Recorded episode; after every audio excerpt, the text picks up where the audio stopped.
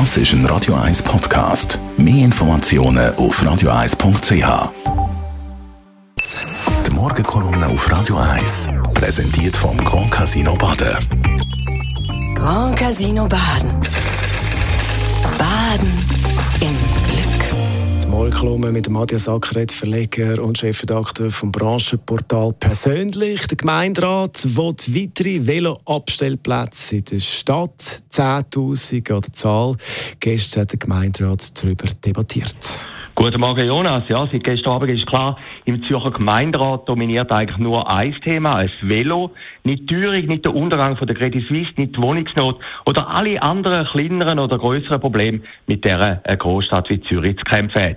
Das ist postmortem vielleicht die grösste Genugtuung für den grössten Zürcher Velofahrer überhaupt, der Hugo Koblet, der vor 59 Jahren verstorben ist. Aber an den hat gestern wohl im Gemeinderat niemand gedacht.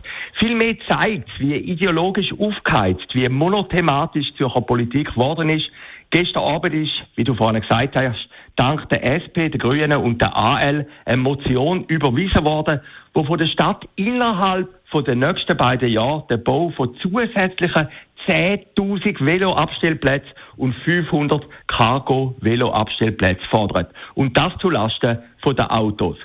Sogar die Tiefbauvorsteherin Simon Brander vor der Wahl im Stadtrat der Veloaktivistin hat das übertrieben gefunden. Der Grund, es gäbe ja schon 44.000 Veloabstellplätze in der Stadt Zürich in bestehenden 2.000 öffentlichen Anlagen.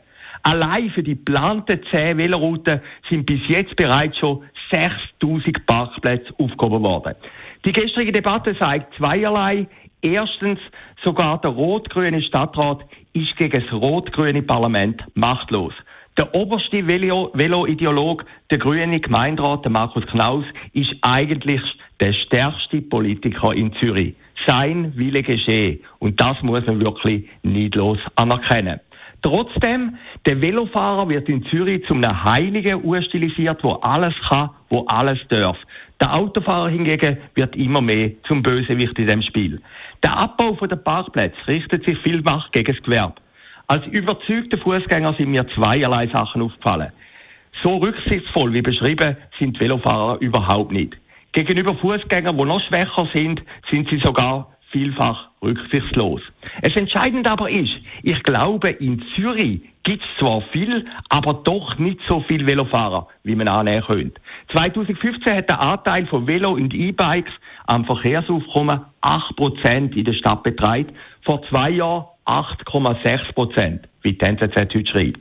Also eine einige Stadt von Velofahrerinnen und Velofahrern ist Zürich nicht. Ein Fazit, wir haben einen Gemeinderat, der sich immer mehr von der Wirklichkeit abschottet. Die rot-grüne Parlamentsmehrheit ist mittlerweile viel radikaler als der eigene Stadtrat und stellt sich auch gegen den. Das muss nicht immer per se schlecht sein, wie die Abstimmung gegen den Abriss vom Schauspielhaus gezeigt hat. Zum Regieren aber wird es immer schwieriger. Man hat manchmal fast ein bisschen den Eindruck, dass die rot-grüne Mehrheit jegliche Zurückhaltung, jegliche Toleranz gegen die äh, sogenannten Andersdenkenden verloren hat. Trotzdem ein kleiner Vorschlag in Minne.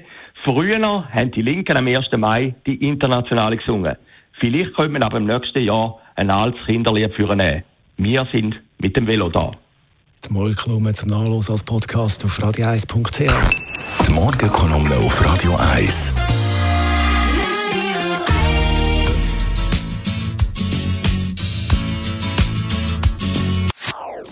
Das ist ein Radio 1 Podcast. Mehr Informationen auf radio1.ch.